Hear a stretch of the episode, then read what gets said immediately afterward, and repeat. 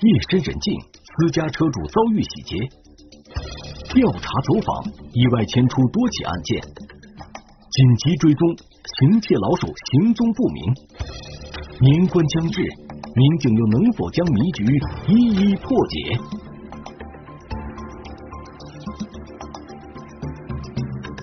腊月十五，天网栏目即将播出。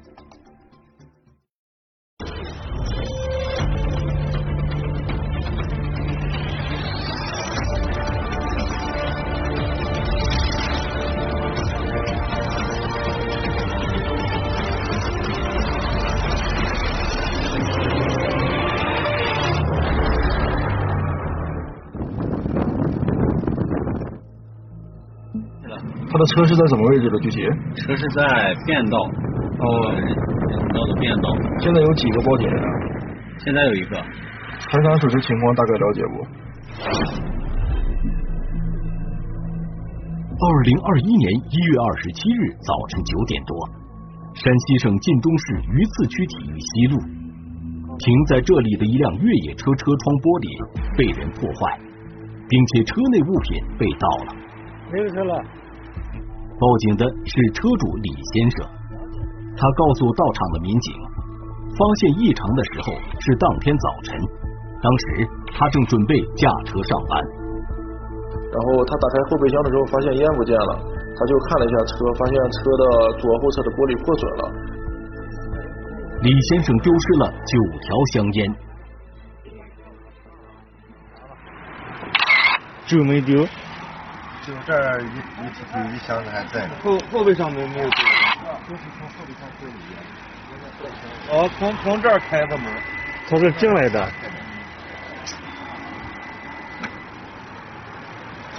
从哪儿装进去？这这啥地方放的吗？这里头？啊，这半条也在。哦，半条给你扔下了。我这里头还有一些粽子。不是他，他在这儿扔的嘞，我还是这扔的嘞。还在与民警交谈，李先生的表情忽然紧张起来。他就想起来，他在车上还放着钱呢，所以说他他就立即去前面的扶手箱去找钱，发现钱也不见了。那个扶手箱呢？我也见您，见您多少？行，着。你们联系吧，你们联系吧。钱是放了多久了？这个？钱我也不知道，早就放了。早就放上了。烟呢？烟三四天了。烟也三四天了哈。失窃的不仅有九条香烟，竟还有十万元现金。车上还有这么多现金，李先生早已忘记了。现在钱不见了，这让他非常错愕。这样的情况让见过各种警情的民警也感到十分意外，因为类似案件在当地极少出现。辖区内的社会治安比较稳定，所以说发案量不大。首先找到报警人的是当地公安局快速反应大队的民警，他们的任务是以最快的速度到达现场，掌握基本情况。一会儿啊，一会儿金龙派出所过来，完了我们城区指挥中心已经呃到时候安排技术中队过来，你的车子要不要动，是吧？我现在联系一下报警人，说咱们过去找不见位置，我让他暂记。很快，负责案件调查的民警就赶到了现场。您是什么时候把车停这儿的呀？昨天晚上三点左右。哦，当时谁和您一起开车回来？就我一个人。就你一个人哈？什么时候发现的了？这是？今早上起来，八九九点不到九点钟。李先生将车停在这里只有几个小时，就发生了这样的事。窃贼选择李先生的车作案，难道是早有尾随或者预谋？想想，是吧？看什么人跟什么人接触过，什么人可疑了，有没有怀疑对象。你有没有同同事知道你的情况了？没人知道。你干什么工作的？仔细回忆，车里放着现金这件事，除了李先生的爱人，其他人并不知道。哦，当时就发现玻璃碎了哦。而丢失的这笔钱是李先生准备给员工发薪水的。作为一个小企业主，李先生经济上并不宽裕。再过一段时间就是农历新年了，这笔钱的丢失不仅让他突然蒙受损失，员工们也将因此不能顺利拿到薪金。我们接警的日期是二零二一年一月二十七日，嗯，这天正好是。咱们农历的腊月十五，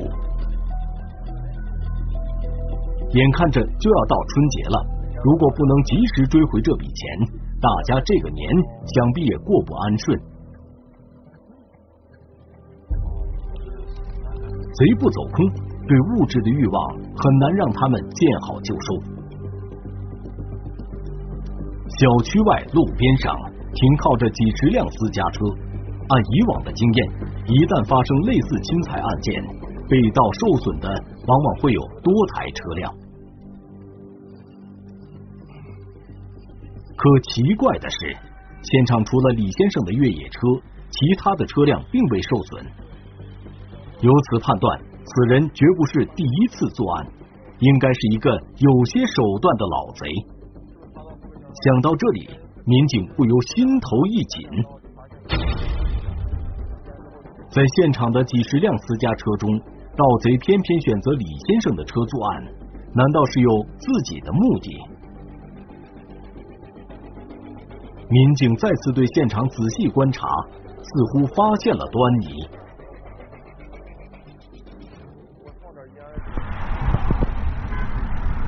这估计就是因为啥？因为他这个车是越野车，可能你是不是东西在表面上放着的？后备箱。哦，从窗户可能能看到。完了，咱们调一下监控吧。啊。车烟和前面其他的没有其他的。回来停车的时候也没有发生什么可疑的啊？没有，停下就回去了。哦，停下就回去了啊。根据现场的情况，民警判断窃贼有可能是在车外。窥探到了车内的香烟，师傅，这就是您的车是吧？在盗窃过程中，有意外发现了十万元现金。这个位置，然后香烟。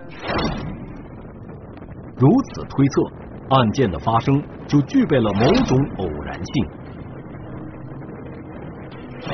城区公安分局刑侦大队技术中队的民警也闻讯赶到了现场。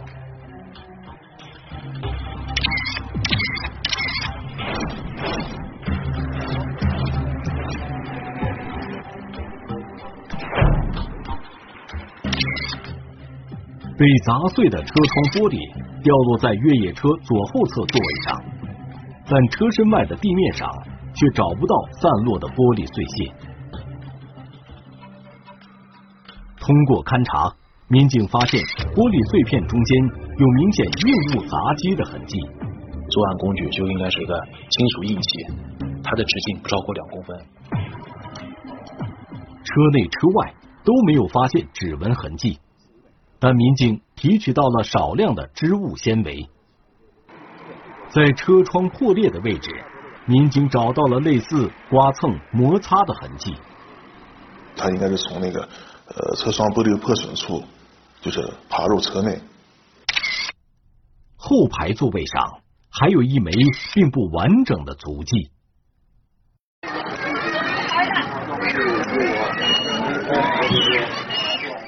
距离案发现场北面二十多米是住宅小区的东门。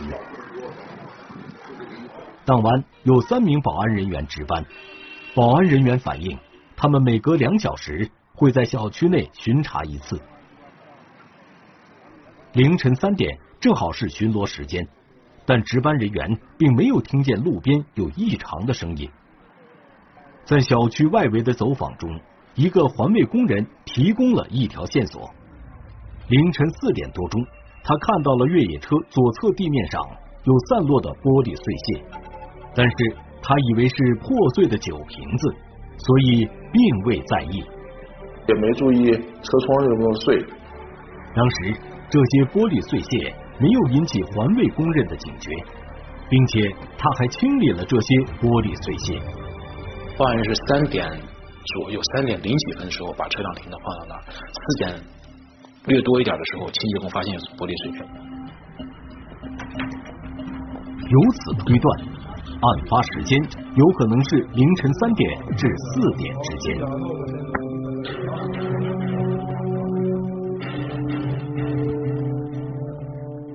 走访过程中，侦查员找到了现场周边的一段公共视频。过来的话，咱们应该都能看到监控监控探头下面就能发现这辆车，虽然说是只能看到这个车身的一侧。哎，你看这个这个点有个车灯，过来个车。回到派出所，民警仔细查看了视频画面中李先生停车的位置。啊，过来辆车，嗯，是吧？白色丰田云啊，三点十分，记住这个时间啊。把车开回来了，来，咱们再看到啊，停下来，停。哎，对，就是这个位置，没错啊。看到啊，停下来了。一会儿看看他锁好门没啊？只见李先生下车之后，径直向小区方向走去，并使用遥控器锁上了车门。李先生离开后不到两分钟，一个男子进入了画面。看看是不是他了？这个点在外面观察到他。只见这个男子从越野车边上走了过去，停都没停是吧？那不一定是他了，还过去了。哎哎，别动，算往回翻了吧。当民警正要检索其他画面时，这名男子突然掉头折返了回来。穿黑衣，戴着口罩。嗯，不行，把这个三点十三分记住啊！把这个戴这个白口罩哈，薄黑色羽绒服，衣服上这儿是不是有个有个标吧？标吧，应该看不清啥牌子。看看他看。男子围着越野车观察了一番，然后又似乎是用手电筒对着车内照射。手电是不是？拿手电还是手机啊？这个？你看，你看，好，你看往里看了吧？后后座有没有东西了？估计。嗯。之后，男子开始对后备箱进行窥探。哦，你看后座上没东西，往后备箱看了。现在。随后又在车头徘徊观察了一会儿。男子没有破坏车辆，也没有行窃，离开了越野车。哎，干啥去了他？先躲那边去。干嘛？走了？正在民警疑惑之时，这个男子再次出现在了视频画面中。你就觉得这个人有很大的疑点了。哎，你看是吧？是他吧？又回来了。来，把这个时间记住啊。刚回来。三点。围绕着越野车再次窥探了一会儿。之后又绕到了越野车的左侧，这时候监控就看不到这个人影了，但是我们还可以隐约的看到他并没有离开监控画面。在凌晨三点十九分，越野车开始轻微晃动，灯照的这儿应该好像有个影子啊，在那，看直接到后备箱去了。拿烟去了？视频画面显示，在凌晨三点二十分，越野车的前排出现了晃动的亮光。当男子再次出现在视频画面中时，手里多了两个手提袋。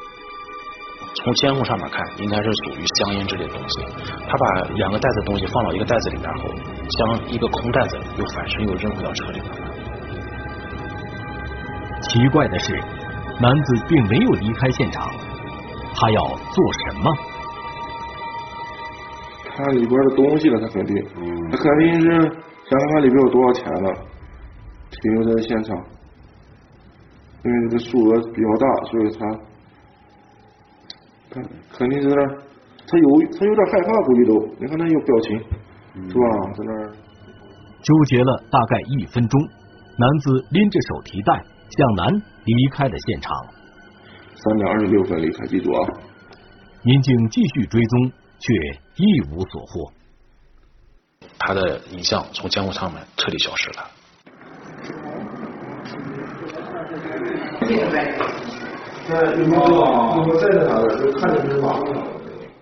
案发前，嫌疑人是由北往南出现在监控画面的，于是民警扩大了对小区北面区域的搜索范围。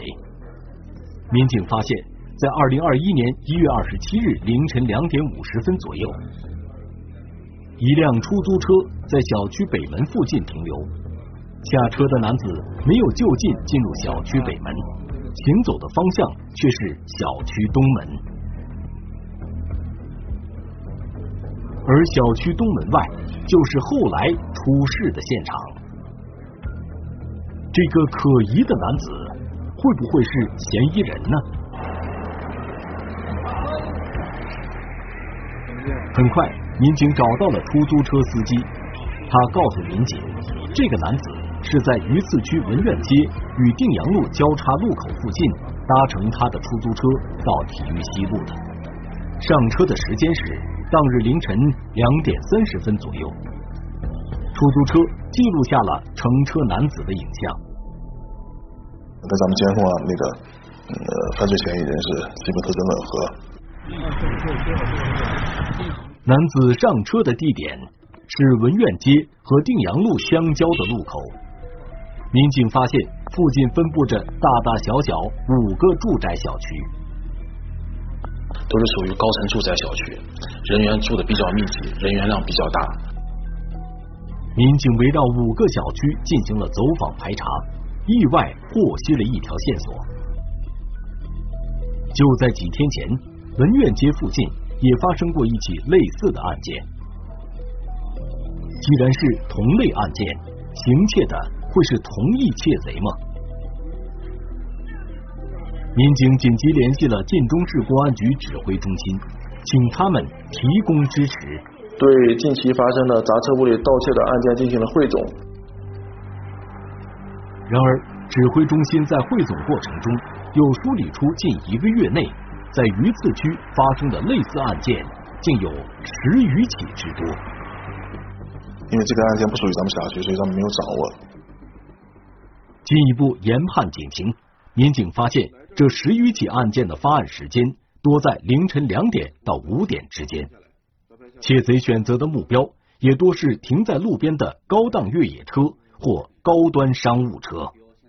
所盗商品的种类也好，和我们的这起案件是非常相似的。虽然梳理出十余起同类案件，但民警获取的有效信息并不多，因为嫌疑人异常狡诈。选择的作案车辆也基本上多是停在灯光昏暗的地点或监控盲区。民警遇到的果真是一个盗窃老手，因为众多现场的信息都不能确定嫌疑人的身份，侦查取证也很难见到效果。民警加紧侦查，终于发现了疑点。在凌晨之后，天亮之前，一个骑共享电动车的男子曾多次出现在文苑街附近，而且巧合的是，每当该男子出现时，当天都有车辆受损被盗的警情发生。那么，这个骑共享电动车的人会是那个盗窃老手吗？烟雾像图像不是很清晰，得一帧一帧的看，咱看是不是这个人了。时间段这些都差不多哈，嗯，来看看啊，这是骑这个青桔吧？青桔单车吧？看看，你看这个体貌特征，也是还是带这个？哦，你看这这个虽然有点模糊，你看和那个是吧？对。哦，还有这个衣服，看见没有？这儿有个应该是个标签啊。通过比对，民警确定骑共享电动车的人。与盗窃李先生车内财物的是同一人，那么作案后他的落脚点又会在哪里呢？民警加紧追踪，发现此人在天亮前进入了定阳路上的一个住宅小区。民警立刻到这个小区排查，再次找到了这个可疑的身影。我哪看到那照片？跟咱们海沙车一样啊，我跟那一样相相似啊。那是年龄，对对，可能是对。不管是体貌特征也好，行走步态也好，还有他的衣着也好，和我们案发现场监控下面拍摄的嫌疑人影像是完全一致的。画面显示，这个男子经常是昼伏夜出，行为极其反常。虽然发现了嫌疑人踪迹，但他居住在哪栋楼宇呢？民警立刻展开侦查。情况和人一样，橙色衣服，头发，与时间点。调了这个楼的电梯乘电梯的记录，很快就能发现嫌疑人是居住的楼层和他的房间号。嗯，嗯上电梯了。嗯，那挺清楚。嗯，看到清楚，这儿看挺清，非常清楚。嗯。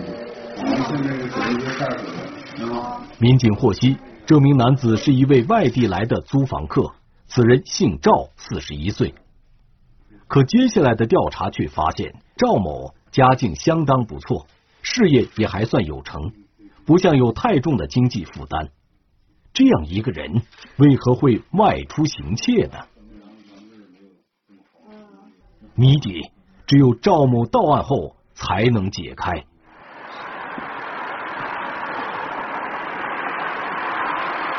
此时，赵某并不在家中，于是民警决定马上布控。等待赵某出现。我发现他回来以后，咱们上去抓，是这个抓的。嗯。可蹲守了几个小时，赵某却始终没有现身。难道是赵某有所察觉，已经逃匿了吗？时间很快到了二零二一年一月三十日晚上九点，赵某家终于出现了新的情况。我们发现他的家里面灯亮着。所以我们想就组织准备开始对他的进行抓捕。儿童吗？涉嫌砸车盗窃的嫌疑人赵某被民警抓获。我们查获的赃物远远超过一月二十七号那起盗窃案所嫌疑人所盗得的赃物。在赵某家中。民警查获了大量名烟、名酒、高档茶叶，除此之外，还查获了大量同类案件中被盗的赃物。不是交代了武器？是一下，那就分不清了。这分不清就是，你看，大概说一下，烟酒还有什么？笔记本、有酒、手机、笔记本、快手。不不，那个那个，你说那个行李箱那那武器？民警查获以及赵某交代出的物品，与民警掌握的其他几起案件。完全吻合。犯罪嫌疑人赵某系列砸车盗窃财物案件，我们共计核对盗窃十七起，涉案价值二十一万元。近一个月以来，嫌疑人赵某连续外出作案，但可能是考虑到损失不多，多位受害人并没有报案。因为呃财物少不报案的话。呃，就会让让这个犯罪嫌疑人逍遥法外，呃，助长他的气焰吧。据嫌疑人赵某供述，他盗窃李先生的十万元现金，有四万元已经被他挥霍。那么家境不错，看似事业有成的赵某，为何会频频盗窃呢？按照他的说法来说，他是承包工程，承包工程以后，因为工程亏损以后，他走上这条路。可是从我们的种种分析来看，这个人是属于好逸恶劳的。据他的邻居们反映，经常能看到这个嫌疑人买的大手大脚。个人事业的发展有起有伏，人生境遇时有改变，这本是正常现象。然而可悲的是，赵某却因此放弃了努力，选择了损害他人利益。谋取不义之财，妄图靠违法犯罪的手段来改善境遇。白颜色越野车，啥东西？一包烟，十万块。怎么进去的了？撬开后面。黑颜色的越野车，啥东西？里边是两瓶酒，还有这个香烟，一两套香烟。黑颜色的奔驰商务，啥东西？六十五。啥车的？商务车啥色的？绿色的。啥东西？当时黑颜色啥车？越野车、商务车？越野车。为啥砸了？里有东西有箱子。你看那个箱子。嗯。呃，作为警方，我们提醒各位车主和各位居民，绝对不要在车内存放大量的财物。车它毕竟不是保险柜，就是保险柜放在公共场所的话，你也有可能被拾到。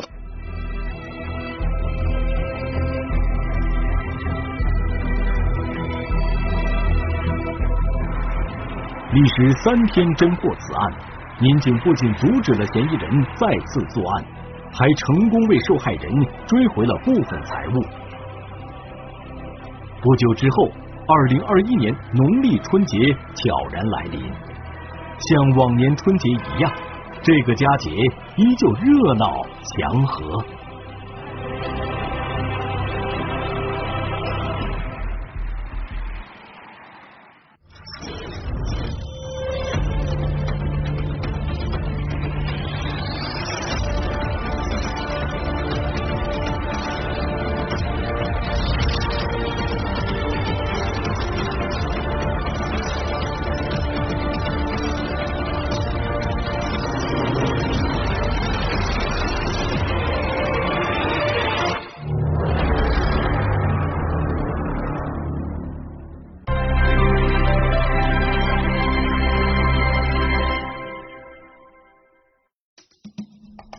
一张纸条竟是售假清单，二层小楼原是假烟仓库，名为钓鱼，五巡辅警风雨无阻坚守运粮河畔，实为监控，售假团伙犯罪证据一一搜集在案。